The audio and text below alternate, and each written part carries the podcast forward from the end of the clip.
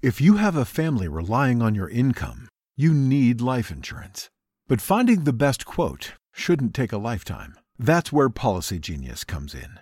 In minutes, Policy Genius could save you 50% or more simply by comparing quotes from America's top insurers. Once you apply, the Policy Genius team handles all the paperwork and red tape. To save on life insurance and get protection for you and your family, head to policygenius.com today.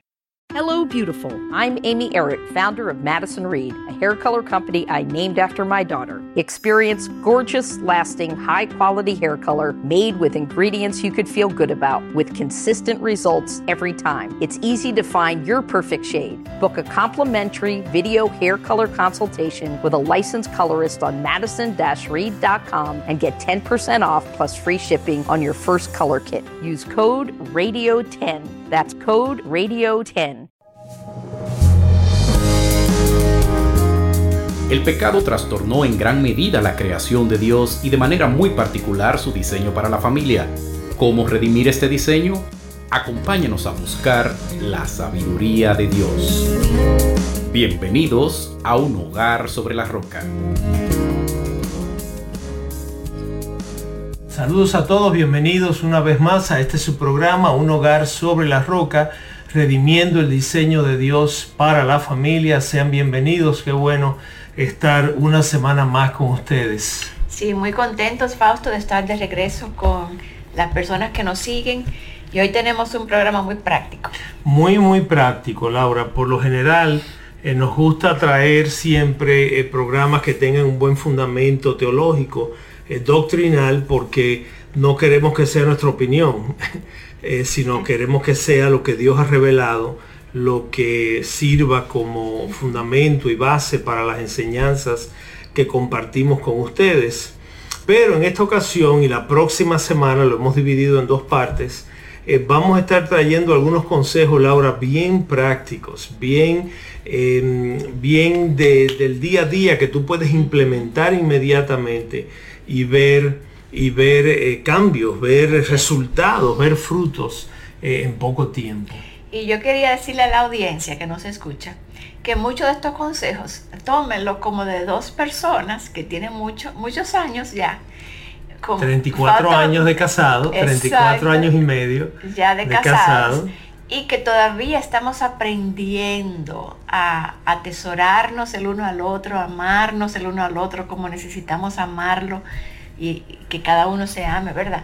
Y entonces hay cosas que hemos aprendido a lo largo del camino, que hemos entendido que son cosas positivas, eh, incluso Fausto, que se basan en la palabra de Dios Sí, cómo no, muchas de ellas. para mostrar cosas prácticas. ¿Qué cosas prácticas? Hoy vamos a concentrarnos en las mujeres. Le vamos a hablar hoy a las esposas. Es decir, consejos prácticos de cómo las mujeres pueden amar mejor a sus maridos. Ahora, y muchas de estas cosas que vamos a compartir las hemos aprendido nosotros también Exacto. de otros maestros, de, de- de conferencias y libros y materiales que hemos revisado Así y es. que, y que hoy estamos trayendo a ustedes para poderlas, poderlos ayudar a ustedes a también eh, implementar algunas de estas cosas en sus matrimonios. Entonces va a ser algo muy práctico, así que tomen, si tienen lápiz y papel, vayan tomando nota las esposas. No se preocupen que la semana que viene le vamos a hablar a los esposos. No hay razón para preocuparse, Sí.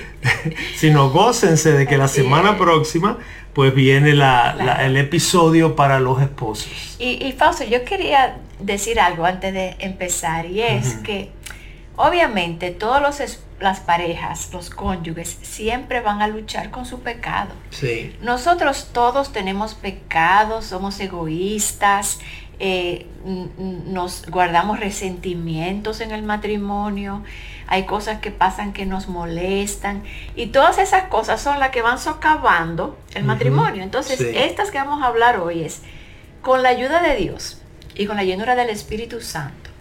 Que Dios nos ayude entonces a poner cosas en práctica que puedan cultivar y refrescar el matrimonio.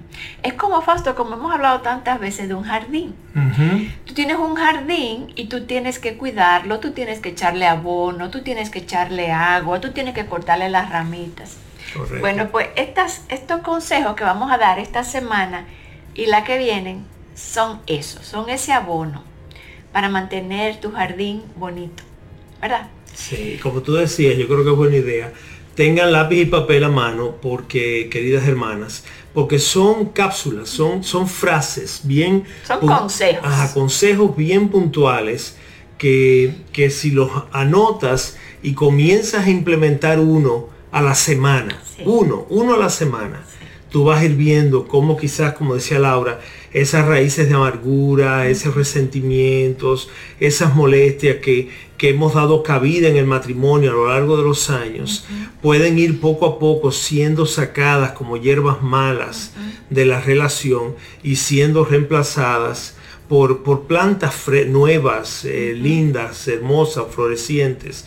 Y de nuevo, no, no es que vas a hacer todo esto en un día, pero poco a poco vas a ir viendo cómo implementar estos consejos van a hacer una gran diferencia en tu matrimonio. Incluso, Fausto, orar sobre ello, como que si hay cosas que tú dices, wow, yo no puedo hacer eso con mi esposo, tú sabes qué, ora y pídele a Dios que te ayude porque vas a ver, y vas a ver que hay cosas tan muy sencillas que tú dices, pero ¿qué, diferencia puede hacer eso? Pues nosotros hemos visto en nuestro propio matrimonio que a en el caso mío, a mi esposo le gusta que yo haga esas cosas, aunque yo no siempre las hago, pero yo sé que a él le gusta que yo lo haga.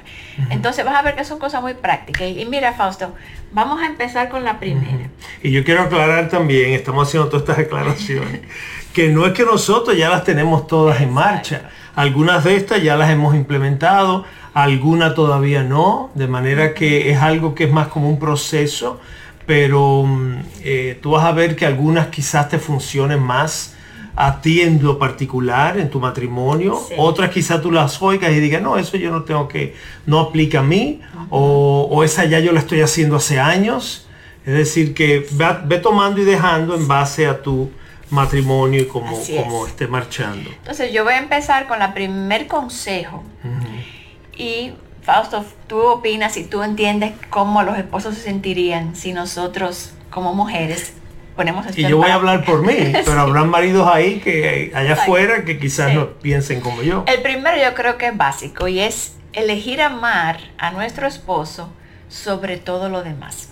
Y hay un versículo en primera de Pedro 4, 8 que dice, sobre todo sean fervientes en su amor los unos por los otros, pues el amor cubre multitud de faltas. Y si hay una relación en la que hay que cubrir faltas y tapar el pecado con un manto de gracia y soportar y tolerarse el uno al otro y pasar por alto ofensas, es el matrimonio. Entonces, fíjense que nosotros estamos, la recomendación es elige amarlo sobre todo lo demás. Es una elección. Como hemos dicho siempre, ¿verdad? El amor es una elección. Entonces, ¿cómo se siente un esposo?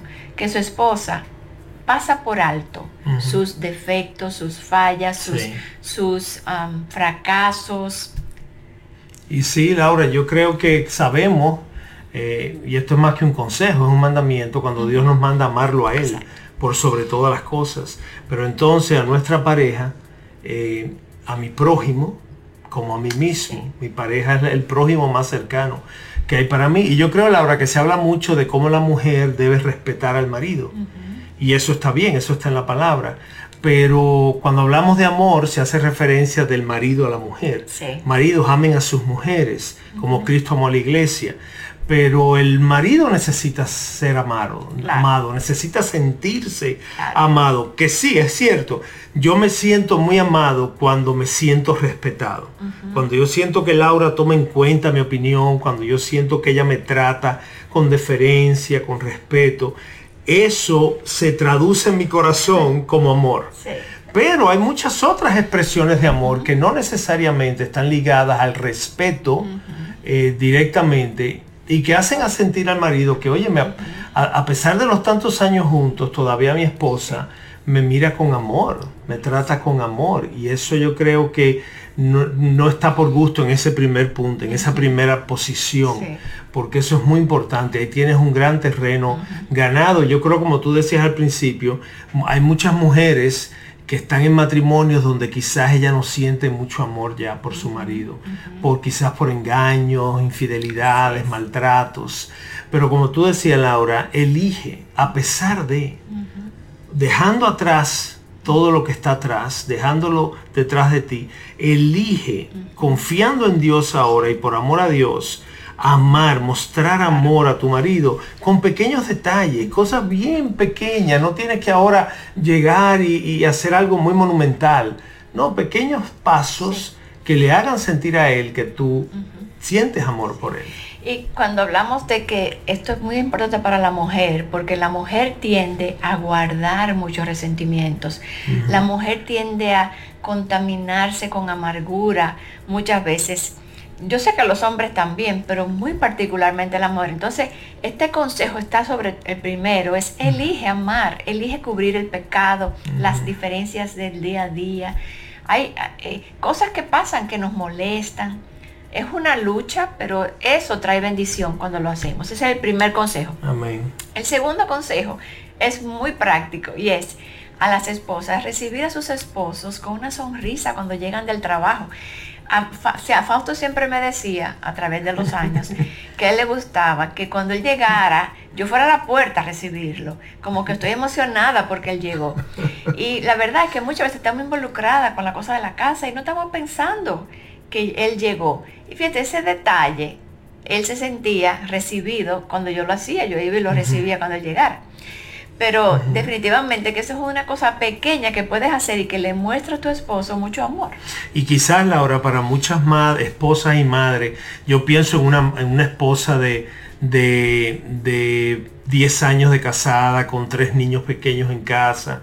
Eh, quizás sea difícil a las 5, 6, 7 de la tarde recibir a tu marido en la puerta con una sonrisa después de un día de mucha tensión y mucha presión y mucho cansancio y fatiga. Eh, y, parecería quizás hasta superficial. Óyeme, que él trate de entender que yo he tenido un día difícil igual que él. Pero olvídate de él. Olvídate del día de él, olvídate de tu día. Es simplemente, ok, ya está por llegar fulano, ya, ya esta es la hora o ya me avisó que está de camino. Haz tu mejor esfuerzo, hermana, por recibirlo con una sonrisa, un abrazo, un, comentario eh, favorable, aunque después ya pues más tarde abras tu corazón y, desahogues las cosas que pasaron. Pero esa primera llegada, Laura, ese momento de la llegada, definitivamente que, es muy significativo para el esposo cuando él llega y lo recibe una esposa con una sonrisa, con un beso, como que estoy contenta de que llegas. Exacto, le transmite que se alegra de verlo, ¿verdad? Fausto, una tercer, un tercer consejo es, deja pasar las cosas pequeñas, elige tus batallas. Muchas veces como mujeres nosotros armamos una guerra por cualquier cosa.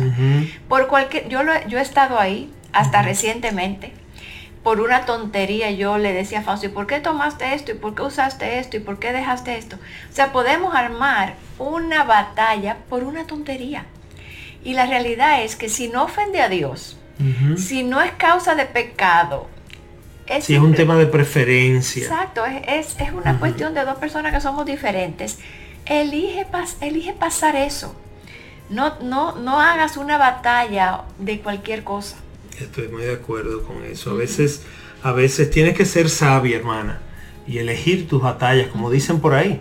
Eh, elegir por qué voy a discutir. Porque en, un mundo, en una relación donde hay mucho conflicto, eh, es muy necesario eh, no darle importancia a lo que no lo tiene. Si, si tú pones esto aquí, yo lo puse aquí, o, o yo hago esto así, tú lo hiciste asado no importa, somos diferentes, eso no es grave, eso no te hace pecar, eso no pecó contra Dios, eso no significa el final del matrimonio. Entonces, no le demos importancia a cosas que no la tienen. Yo creo que eso es muy valioso. Y una próxima, yo creo que este es súper importante y, nos va a todas las mujeres. No trates de cambiar a tu esposo. no lo trates de cambiar ni lo intentes. Yo lo he intentado mil veces no porque haga falta, pero... y la realidad es que es imposible. Solo el Espíritu Santo puede hacer eso. Entonces nosotros nos toca hablar con aquel que puede hacer ese cambio. Entonces nosotros vamos en oración y le hablamos a Dios de nuestro esposo y le decimos, Señor, trabaja en esta área, trabaja en esta otra, ablanda su corazón en esta otra, o transforma su corazón en este lugar, o cualquier cosa. Ustedes se lo hablan a Dios, que es el único que puede hacer el cambio, mientras ustedes simplemente se dedican a amar. Elizabeth, y, me hablo a mí, me estoy predicando a mí. Elizabeth Elliot decía que nosotros nos casamos con nuestros esposos para amarlos, no para cambiarlos. Entonces, eso parece una tontería, mis hermanas, pero eso es algo muy profundo. Y yo creo que muchos de los problemas que tenemos con nuestros esposos es porque vivimos intentando cambiarlos a nuestra semejanza. El otro día yo oí una frasecita que a mí me retumbó en la mente y es que yo no me casé conmigo misma. Si me hubiera casado con Laura, esa persona hubiera sido exacta igual que yo, hubiera pensado como yo, elegido como yo, hablado como yo, pensado como yo, actuado como yo, decidido como yo, pero resulta que yo no me casé con Laura. Entonces nos casamos con otra persona muy diferente. Y nosotros no tenemos que cambiarla, tenemos que pensar que Dios nos unió y que somos un complemento el uno para el otro, aceptar las fortalezas y las debilidades de cada uno como un regalo de Dios. Amén. Yo creo que, que mm, ahí diste en el clavo, Laura. Yo creo que es una de las grandes eh, razones de conflictos en el matrimonio. Y es que la mujer eh, por la razón que sea, no me quiero ir a otro programa ahora, trata de, cambiar al marido, trata de ayudarlo a corregir esto, a dejar esta mala costumbre, a que no hable así, a que no haga aquel chiste, a que no... Y fíjate que los maridos no tratamos de hacer eso con nuestras mujeres. Nosotros sí, si mi esposa se ha puesto gordita, pues quiero que baje unas libras. Si no se está arreglando, pues le digo, amor, ponte un poquito de, de arreglate un poquito más. Porque para nosotros es importante la apariencia de nuestra esposa. Pero nosotros no estamos tratando de que hable menos, de que eh, haga esto, que no haga aquello. Como que entendemos que no, que cada uno es como es, pero ustedes sí eso es un área eh, donde de verdad tienen que confiar más en el Señor y, y, rendir eso al Señor, porque no son ustedes las que van a poder cambiar a su marido. Si va a haber cambios es porque el Señor los hace y porque tú estás orando por esos cambios. Y Dios ahora en respuesta a tus oraciones obra en tu marido. el otro día, día oí a alguien decir que los, los hombres usualmente a los muchos años de casado quisieran que su esposa fuera como los primeros años. Y las esposas a los muchos años de casado quisieran que su esposo fuera como una diferente. Entonces, es increíble como, como, podemos ser tan diferentes. Wow, wow, así es. Porque más bienaventurado es dar que recibir te invitamos a formar parte de este proyecto de fe apoyando programas como este con tu ofrenda de amor. Gracias por tu imprescindible y fiel apoyo financiero, el cual cambia vidas por la eternidad.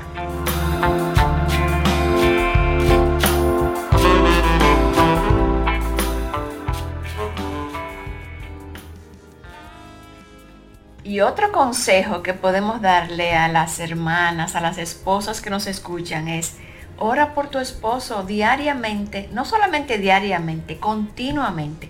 La palabra de Dios nos manda a orar sin cesar. ¿Cómo no vamos a orar por nuestro esposo? Yo creo que esa es una, oración que debe ser continua, sin importar cómo esté la relación, si hay problemas, si hay problemas en la familia. Hay que orar continuamente, ¿verdad? Y yo creo, Laura, que no lo hacemos, porque mira lo que pasa, hermana, que me escuchas. Con los años, y, como hablábamos, el resentimiento, la amargura, va, va echando raíces en el matrimonio. Y ahora, por lo general, yo no me siento con deseos de orar por alguien hacia quien yo siento amargura y resentimiento y molestia y desagrado.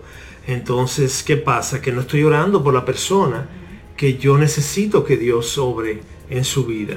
Entonces, si la palabra me llama a amar al enemigo y orar por él, ¿cómo no orar por esta mi pareja, mi esposo, quien yo quizás lo estoy viendo como enemigo en ocasiones, cuando chocamos, cuando nos encontramos. Entonces, haz una costumbre diariamente en tus tiempos de oración orar primero por su marido. Ora por aquellas cosas que tú sabes que necesita. Que Dios lo acerque más a Él, que Él pueda ser más obediente a Dios, que Dios lo proteja de tentaciones. En fin, ahí no debemos parar de orar por nuestro esposo y por nuestros hijos, pero hablándole en, el caso de, la, esposa por su marido. Y Fausto, una próxima, que es algo que yo he tenido que recordar muchas veces, es que tú no eres mi amiga. Nuestros esposos no son nuestras amigas. Mira, yo, ustedes conocen a Patricia de Saladín, que es la voz de Nancy. Ella es mi amiga de toda la vida, nos conocemos desde niñas. Y yo puedo hablar con Patricia y, volcarle mi corazón a Patricia, eh, decirle las mis anhelos, ella me lo dice a mí. Y quisiéramos, o uno quisiera que los esposos fueran igual, pero los esposos no son igual que las mujeres. Las mujeres no son como mí, los hombres no son como nuestras amigas son nuestros esposos y son nuestro mejor amigo. Pero las mujeres somos diferentes, nos relacionamos de manera diferente. Entonces a veces pretendemos que nuestro esposo sea como esa amiga que tenemos, que, habla mucho y que nos cuenta. Las, por ejemplo, yo cuando Fausto, yo quisiera que Fausto me contara los detalles de algo. Pero él me hace la historia, la historia rápida y cuando yo la, versión corta. Cuando yo le quiero hacer una historia de algo que pasó, él me dice, cuéntame la versión corta, pero yo le quiero contar la larga como yo haría con mis amigas. Entonces, somos diferentes. Y yo creo, Laura, que si tú le preguntas a una esposa, ella te va a decir, no, yo sé que mi esposo no es mi amiga. Claro, intelectualmente lo sabes, pero muchas veces en la práctica se confunde el concepto. Y es como que lo queremos que, que sea como una, una amiga mujer, porque él debe ser nuestro mejor amigo nuestro esposo debe ser nuestro mejor amigo, pero no es un amigo mujer. Y es un hombre. Y, eso es una gran diferencia, porque el hombre y la mujer son muy diferentes. O sea que también tenemos que asegurarnos, es otro consejo, que nuestro esposo sea nuestro mejor amigo. Ese es un próximo consejo. es un próximo consejo. Mi marido no es mi mejor amiga, pero debe ser mi mejor amigo. Exactamente. ¿Ves? No es una amiga, pero debe ser mi mejor amigo. Con sus diferencias el, marido amigo no va a responderte y a tratarte como una amiga te trata y te responde y, se conecta contigo. Pero hay que aprender a ser de mi esposa, eso ya cuando hablemos a los maridos, mi mejor amiga y yo como su esposo, su mejor amigo. Debemos tener otras amistades también, pero eh, entender que mi pareja es, es ese amigo cercano para mí. Así es. Y otro consejo es hacer un compromiso con Dios y con tu esposo de permanecer juntos hasta el final. Mis hermanas, eso es una determinación que uno hace con, el con la mente y con el corazón. Uno no espera el momento del conflicto para decidir si me voy a quedar con mi pareja. Eso es algo que uno lo predetermina. Es que yo no pienso divorciarme. Yo no me voy a divorciar. Entonces, con la gracia de Dios, obviamente, pero como que uno tiene que hacer esa determinación que este matrimonio es para siempre. Amén. Yo recuerdo cuando yo me casé que no era todavía creyente, no tenía la iluminación bíblica que hoy tengo por los años que tengo en la fe. Sin embargo, yo vi en mi mamá una mujer que permaneció junto a su esposo en todo tiempo, en las buenas y en las malas, y en muchas malas. Y yo aprendí que ese era mi, igual mi llamado. Como que yo me casé y no había una puerta abierta ni entreabierta que se llamara divorcio o separación. Esa puerta ni existía. Entonces yo creo que eso es algo importante porque hoy en día las personas están como listas con la puertecita entreabierta. El candado quitado. Sí, sí, y como entreabierta, cualquier cosa yo por ahí salgo y, incluso lo uso como amenaza. Eh, entonces yo creo que es una determinación que demos en el corazón.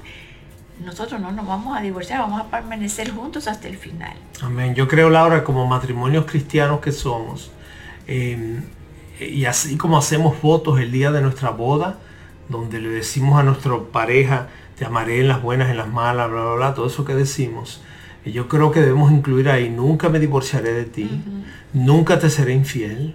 ¿Ves? Son, son promesas son, son convicciones que yo tengo que desarrollar al inicio de la relación, cuando las cosas están bastante bien todavía, y no esperar que cuando llegue una situación yo entonces pensar en eso por primera vez. Por ejemplo, ni pensar que no voy a ser infiel, pero cuando llega la tentación, entonces yo creo que hace una diferencia cuando uno hace una determina eso en su corazón. Yo lo determino en mi corazón que no voy a usar esa salida, no voy a usar esa, esa vía de escape.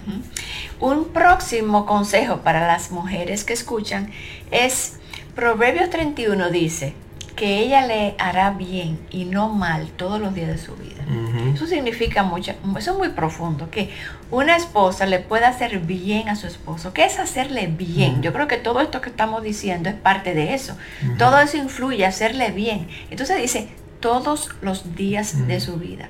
Entonces yo creo que es importante que nosotras como mujeres nos hagamos esa, esa, esa, no, no esa, ese deseo, tengamos ese anhelo ¿Cómo yo puedo hacerle bien a mi esposo? ¿Cómo puedo hacerle bien? ¿Qué cosas le gustan? ¿Qué cosas no le gustan? ¿Cómo puedo agradarlo? ¿Cómo lo desagrado para, para no hacerlo? Entonces, ese es otra, otro consejo. Es decir, tener esa sabiduría, Laura, de la mujer de Proverbios 31, una mujer que es sabia. Fíjate que dice que, no, no Proverbios 31, pero dice Proverbio que la mujer edifica o destruye un hogar. Correcto. Entonces, qué importante que tengas esa sabiduría. Y buscar esa sabiduría en la palabra de Dios. La palabra de Dios tiene todo lo necesario para que tú como esposa puedas eh, amar a tu marido, respetarlo, servirle, tratarlo como, como Dios quiere que, lo hagas. Y Fausto, el próximo consejo se parece a uno que dimos hace un ratito y es que no nos dejemos molestar por eh, errores pequeños que nuestro esposo hace. Muchas veces nos molestamos por, por tonterías.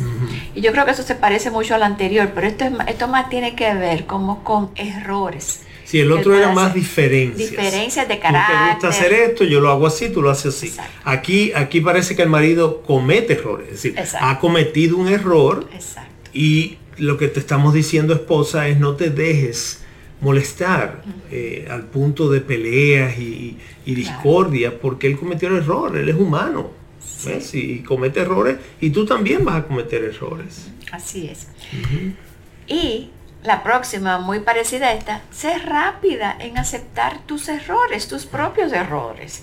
Porque muchas veces somos tan rápidos en juzgar los errores de nuestro esposo, pero nosotros no aceptamos los nuestros, que tenemos muchos también. Así es. Entonces, qué importante que seamos rápidas en aceptar nuestros errores y pedir perdón o excusas o lo que sea. O mira, me equivoqué. Qué difícil es decir me equivoqué. Entonces, si una esposa puede decir, mi amor, me equivoqué.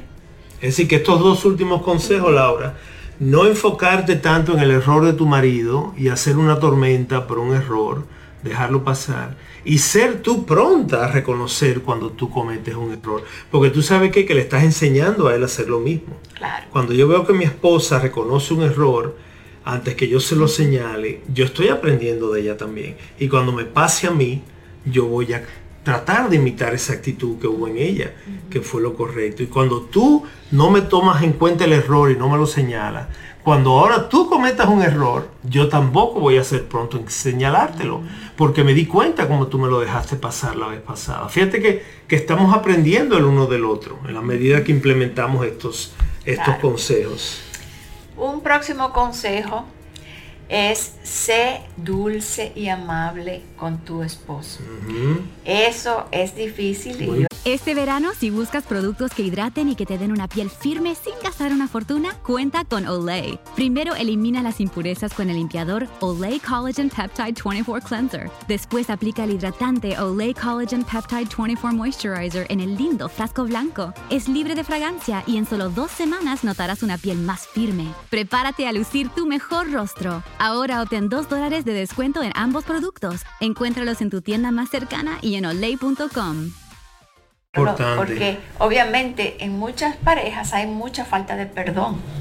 Y eso es lo primero que tenemos que sanar, nuestro corazón, ¿verdad? Para poder hacer esto. Pero es importante que nuestro esposo sienta de nosotros no una mujer dura, una mujer eh, crítica o una mujer eh, que se aira continuamente. Explosiva. O una mujer que murmura y que se queja continuamente. Sino una mujer dulce y amable. Eso, eso, bueno, como dice Primera de Pedro 3, Fausto, que Primera de Pedro 3 dice que el adorno no sea el externo. Muchas veces las mujeres se adornan mucho por fuera, porque quieren quizás agradar a su esposo. Sin embargo, dice que lo, que, lo, lo valioso, lo que el hombre valora, Sí, claro, eh, tú te debes arreglar, pero que lo que procede del, del corazón, de lo íntimo del corazón, con el adorno incorruptible de un espíritu tierno y sereno. Entonces, eso es una cosa que debemos procurar como mujeres. Para nosotros los esposos, Laura, para nosotros los hombres, eso es algo muy importante, hermanas. Que nuestra esposa eh, tenga una conducta y un carácter apacible, amable, dulce. Yo le soy honesto, con mucho dolor, yo he ido a mujeres, a esposas jóvenes, a hablarle a sus maridos de una manera que de verdad que me produce algo adentro. Y digo, pero ¿cómo es posible que él se refiera a él así? Y frente a otras personas. Eso no debe acontecer ni en lo privado pero mucho menos cuando hay otras personas viendo y escuchando. Y como tú citabas primera de Pedro 3, fíjate como dice también en, al principio, que tu conducta casta, respetuosa, añádele ahí dulce, amable, afable. Eso, eso te gana tanto terreno en tu relación con tu marido cuando tú lo tratas de esa manera, porque ¿qué es lo que estás haciendo? Estás respetándolo, estás mostrándole amor y respeto. Y para tu marido eso es muy valioso. Cuando la mujer, cuando la esposa trata a su marido mal, le grita, lo ofende, eso es terrible, terrible porque estás pecando contra Dios, estás pecando contra tu marido, que es la figura de autoridad que le ha puesto sobre ti. Y estás perdiendo mucho terreno en tu relación con él. Así es. Y, para, y Fausto, esta que voy a decir ahora eh, habiendo dicho, como tenemos que cuidar nuestro espíritu, nuestro carácter y la dulzura, pero también es importante que las esposas cuiden su apariencia. Muchas veces las esposas se casan y, cuando querían conquistar al novio, se arreglan mucho y se cuidan mucho, pero cuando se casan entonces ya no se arreglan. Los esposos llegan a la casa y la encuentran desarreglada y la encuentran eh, quizás hasta sin bañar y no, yo creo que es importante la pulcritud y que la, que la mujer se arregle eh, un poquito. Yo, yo no me maquillo sí, No se trata de convertirte en, una, en un muñeco, no. No, es mantenerte que, para agradar a tu esposo, porque al final tú lo quieres agradar. Mira, yo recuerdo eh, cuando éramos jovencitos que eh, uno tenía los novios, uno bueno, tenía, tenían, era novia tuya, Fausto, y teníamos otros amigos novios, y nos dábamos cuenta que cuando terminaban esos amores, la novia rebajaba, se ponía dieta, se arreglaba bellísima, porque, porque quería ahora conquistar a otro joven. Y entonces, ¿por qué no lo hacía con el que tenía ahí? Correcto. Entonces yo creo que igual pasa con los esposos. A veces uno se, se acostumbra uno al otro y ciertamente lo físico no es lo importante. Sabemos que Dios, tú puedes tener un físico hermosísimo y, lucir como una modelo de revista y tener un carácter horrible. Y eso no es lo importante. No. estamos diciendo eso, estamos diciendo que te arregles, que te, que te, que, que, permanezcas agradable para tu esposo. Y yo creo, Laura, que eh, no podemos ignorar, mis hermanas, que estamos todavía en la carne, es decir, no, no hemos llegado al cielo. ¿Ves? Donde no estaremos desposados. Estamos aquí en la tierra todavía. Y para el hombre es importante que su mujer se vea bien. ¿Ves? De nuevo, eso no significa que tienes que andar con, con, aretes de brillantes y anillos de no. Pero que te, te des un color, que te arregles con una ropa atractiva para tu marido. El hombre, Laura, se siente orgulloso cuando su mujer se ve bien. Un buen orgullo, yo no estoy hablando de orgullo del que hablamos en la Biblia del hombre orgulloso, sino es como una admiración. Él se siente admirado por los demás cuando su mujer se arregla y se ve cuidada. Y eso que tú hablabas de los novios, yo lo veo en el matrimonio también. Yo veo parejas donde después de 10 o 15 años, por ejemplo, hay una infidelidad ahora por parte del esposo y tú ves ahora a la mujer rebajando y arreglándose.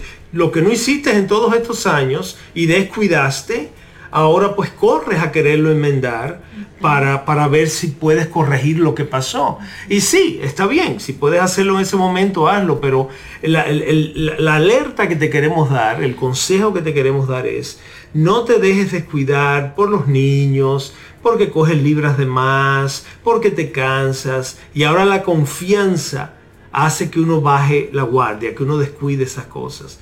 Y no debe ser así, no debe ser así. Tu marido, para tu marido es muy importante que tú como su mujer te mantengas cuidada, te mantengas arreglada para él, para él. Eso es importante. Así es. Una próxima, un próximo consejo es hablemos bien de nuestros esposos a los demás. Ay, sí. Yo creo que si hay algo que yo he visto en las mujeres es que se juntan a criticar a sus esposos. Yo lo he visto aún en la iglesia. Se juntan a tomarse un café para hablar de todo lo que el esposo le hizo, que no hizo, que aquel no me dejó, que no hizo, que... Y yo creo que es importante que enseñemos todo lo contrario, que nosotros como personas, sobre todo si somos mujeres mayores, no, le enseñemos a las jóvenes, no, nosotros no criticamos a nuestros esposos. Nosotros hablamos las cosas buenas que hay que decir de ellos. O mejor, no hablamos de ellos. Pero no hablamos mal de él con otras personas. Amén. Y Laura, te voy a decir algo. Ahora me voy al, área doctrinal, al área bíblica. Eh, es muy importante, es muy importante que tú entiendas, esposa, que aunque la cultura acostumbra mucho eso y hacen hasta programas de televisión, series de televisión eh, que giran en torno a ese tema, eh, cuando tú estás hablando mal de tu marido con otras amigas y él no está presente, eh, tú estás calumniando, tú estás hablando mal de un hermano, de un hijo de Dios. ¿Ves? De alguien por quien Cristo murió. Y aún no sea hijo de Dios, quizás sea una persona no creyente. No, y te voy a decir algo. Puede que lo que tú estás diciendo sea verdad, inclusive. Pero no se trata de eso. Eso tú vas al hermano, le a tu marido y tú hablas esas cosas con él. Pero tú no hablas mal de tu marido con terceros, ni con su mamá, ni con sus familiares, ni con tus amigas. Tú no hablas mal de tu marido, punto. Cualquier cosa que tú tengas que hablar con él porque no estás satisfecha, no estás contenta, tú sacas una cita con él, amado, quiero hablar contigo algunas o cosas. O le pide ir al pastor y hablan esas cosas en consejería, eso es diferente. Pero no en reuniones y con amistades, que muchas veces las mujeres somos muy rápidas. Fíjate que en Tito 2, una de las cosas que le dice... Eh, Pablo a Tito que la mujer debe, debe ser no calumniadora. ¿Y por qué le habrá dicho eso a la, a mujer? Porque obviamente la mujer hablamos mucho, muchas veces. Entonces eso es importante. Fausto, algo, una próxima cosa es que debemos, y yo, yo también me predico a mí misma en esto, es poner atención cuando nuestro esposo no quieren hablar. Muchas veces, y sobre todo en la época que estamos viviendo, estamos demasiado conectados. Eh, yo confieso que yo vivo conectada. Entonces, eh, a veces nuestros esposos nos quieren decir algo y no estamos escuchando y a veces ni siquiera que estamos conectados, a veces estamos en nuestra propia cosa, pensando, haciendo algo, ocupadas y no ponemos atención. y yo creo que eso le muestra a nuestra pareja, a nuestro cónyuge, que nosotros lo amamos porque ponemos de lado lo que estamos haciendo para oírlo. Mira lo que dice Santiago 1.19. Que cada uno sea pronto para oír y tardo para hablar. Entonces hay, hay, hay un lugar para escuchar para cuando el otro necesita hablar. Correcto. Nuestro mayor deseo es compartir la verdad de la palabra de Dios y ayudar a personas en su ciudad a llegar al conocimiento de Cristo como su Señor y Salvador. Y no solamente en su ciudad y país, sino mundialmente. Y ya que nuestro financiamiento proviene de nuestros radioescuchas y patrocinadores, cada programa que escuchas es gracias a las oraciones y donaciones de personas como tú. Si estás interesado en contribuir, entra a nuestra página web radioeternidad.org y allí verás cómo puedes contribuir con este ministerio. Y un próximo consejo es, sé confiable con los gastos y el dinero. Eso es muy importante. Mira que también Tito dice que las mujeres no deben ser adictas al mucho vino, pero esa adicción no tiene que ser al vino necesariamente, es que no se adictan nada, que no se adicta a las compras, que no se adictan a salir por ahí a gastar dinero. A los excesos. A los excesos.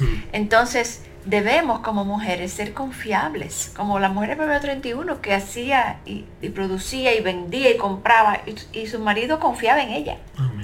Entonces debe ser confiable. Y eso, Laura, es un tema que para muchos maridos es bien eh, conflictivo. Gracias a Dios yo tengo una esposa que es muy buena administradora, no es gastadora, no le interesan los lujos, pero hay maridos que tienen esposas, algunas de ustedes hermanas que nos escuchan, que les gusta comprarse cosas, que les gusta gastar en cosas para la casa, en cosas para ella. Entonces, eh, eh, no se trata solamente de si tienes el dinero o no.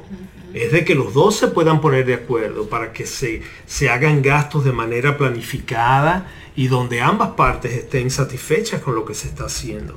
¿Ves? Porque yo conozco muchos casos donde la mujer, el marido entiende que es gastadora y entonces eso crea mucho conflicto cuando le llegan las facturas de las tarjetas de crédito y los gastos que ha hecho y eso crea esa, esa pugna entre los dos, porque ella ahora no entiende por qué él se pone así y por qué él me controla y que no me deja gastar. Entonces eh, hay que ser sabia a la hora de, entender que el marido quizás es el que lleva las riendas del aspecto económico de la casa y que no es que no quiera que tú no compres, es que puedan conversar en qué se va a gastar el dinero. Y ponerse de acuerdo y entonces someterse a, lo que acordaron, ¿verdad? Correctamente. Fausto, otra, otro consejo es para las esposas tratar de hacer tuyas sus prioridades. Mm. Cada, cada, somos diferentes, cada Yo creo que eso va para los dos, pero hablándole a las esposas específicamente, ¿cuáles son las prioridades, las cosas que tu esposo valora, lo que le gusta hacer? Trata de hacer las tuyas. Yo, por ejemplo, tengo el ejemplo de Nancy DeMoss, con la que trabajo, que ella, cuando se casó con su esposo, ella jamás veía deportes. Y ahora ella es la primera que se sienta a ver los juegos de béisbol y, de, golf. Entonces ella ha hecho que eso le guste. Eso también, lo, una famosa persona que habla de eso también es Johnny Erickson Tada. Ella ha buscado lo que le gusta a su esposo. Entonces, mira lo que dice Romanos 15 del 1 al 3. Así que nosotros, los que somos fuertes, bueno, está hablando de a los débiles, pero dice, cada uno de nosotros agrade a su prójimo. Entonces, eh, yo creo que ni Cristo dice aquí, ni Cristo se agradó a sí mismo. Antes bien, eh, él, se sometió a los demás. Entonces, yo creo que no es que nosotros vamos a, no decir cosas que nos queremos hacer y que nos gustan y a externar nuestras preferencias y querer que él también haga mis preferencias. Claro. Pero que estemos dispuestas a... Yo creo, Laura, que esa es una de las formas más prácticas, hermana, en la que tú le puedes mostrar amor a tu marido. ¿Ves? Es una de las formas más prácticas en las que tú puedes mostrar un amor eh, sacrificial, un amor que no es egoísta. Nuestra tendencia es hacer lo que a mí me gusta y no hacer lo que no me gusta. Cuando tú tienes una esposa ahora que no le interesan los deportes, ella no quiere ver deporte, ella no quiere que su marido se siente tres horas a ver un juego frente a la televisión.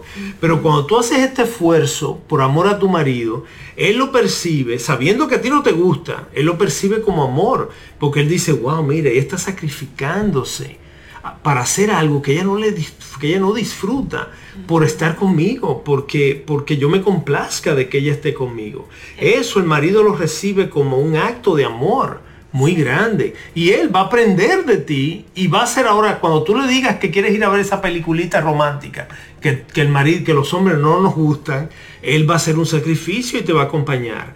Porque él ahora va a recordar como tú lo, tú lo has hecho por él también. Al final, Laura, fíjate como dice el título de la serie, consejos de cómo amar mejor a mi pareja, cómo expresarle ese amor de manera más evidente a mi pareja. Así es. Un próximo consejo es extenderle gracia. Yo creo que eso hablamos ahorita en cuanto a pasar por alto los errores y los pecados y las diferencias. Eso es extender gracia. La misma gracia que hemos recibido del Señor, la extendemos a nuestra pareja. Y eso lo vamos a tener que hacer todo el tiempo. Y Él con nosotros también. Pero es algo continuo, somos pecadores. Imagínate si no nos extendiéramos gracia. Así es. ¿Y qué es la gracia, mis hermanas? La gracia es no, no darte el, darte el bien que no mereces. Exactamente. Hacer el bien por ti que tú no mereces. ¿Ves? Entonces, tú vas a sentir muchas veces que tu marido no merece que tú le hagas ese favor, que tú lo complazcas con esto. Pero de eso se trata la gracia. Tú no merecías ser salva. Tú no hiciste nada, ni puedes hacer nada que merezca que tengas el cielo garantizado y tus pecados perdonados.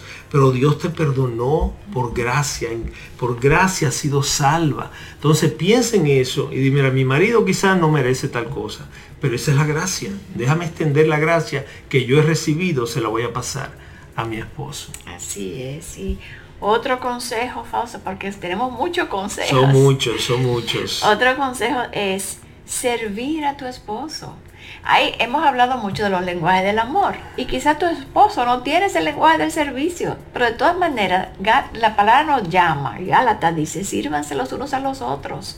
Tenemos que servirnos en amor los unos a los otros. Entonces, ¿quién es el primer uno a otro que yo tengo?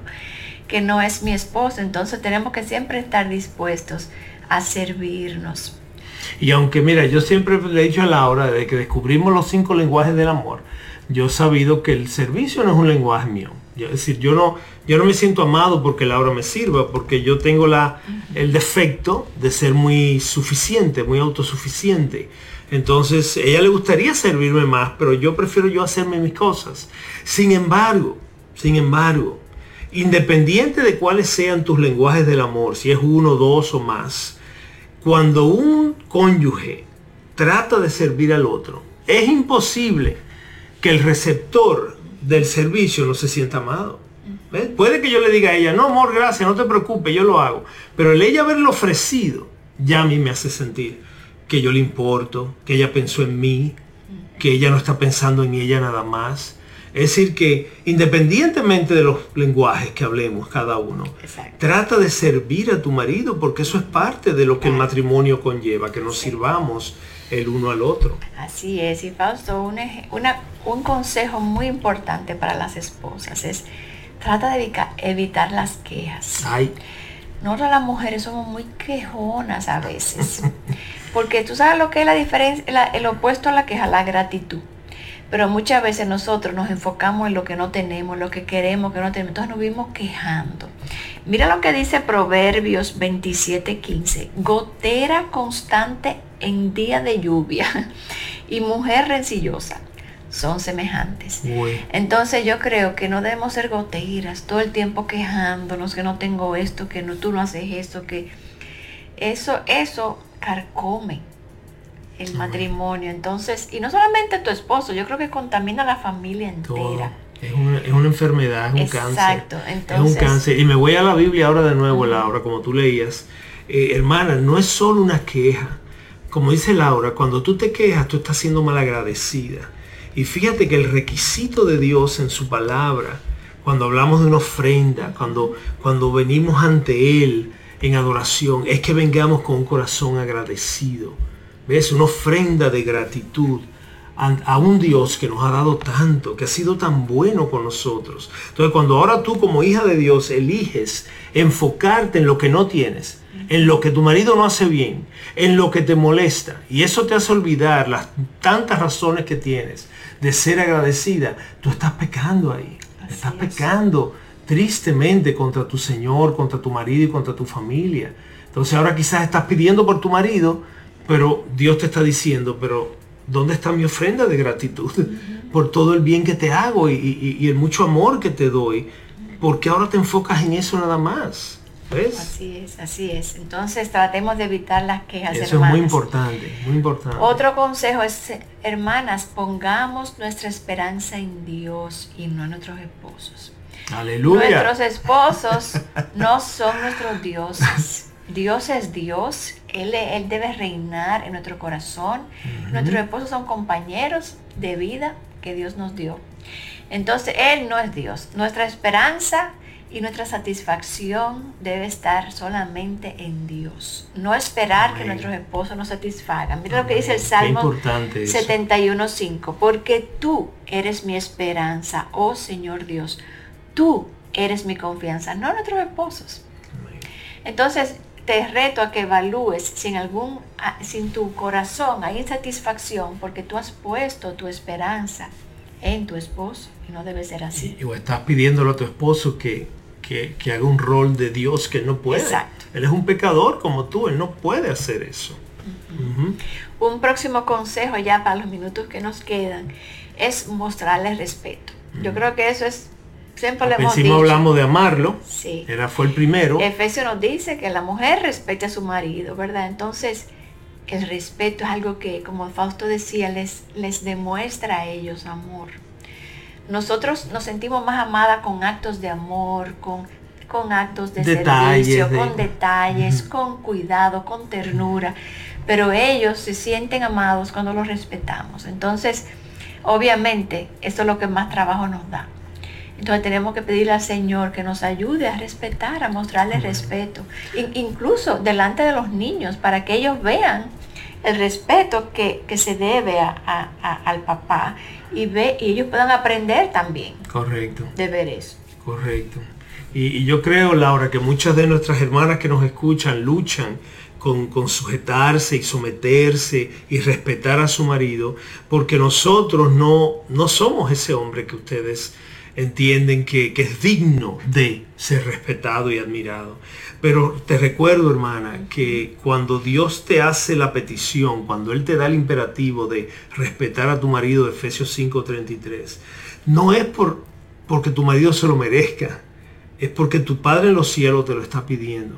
¿Ves? Dice, sujétate a tu marido como al Señor. De manera que es Dios que te está diciendo, respeta a tu marido.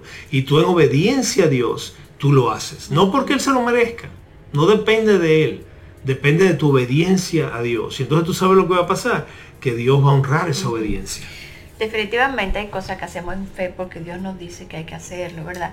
Y muchas veces pensamos, pero que eso no es sabio en, mi mente humana. No es sabio que yo respete a mi esposo, porque entonces él se va a... Él va a creer, él se va a subir, él va a pensar. Pero la realidad es que es más costoso a la larga para nosotros alejarnos de la voluntad de Dios no, no, hay, no hay mejor sabiduría que la de Dios. Y si Él nos dice que la sabiduría está en el respeto, pues eso es lo que tenemos que hacer.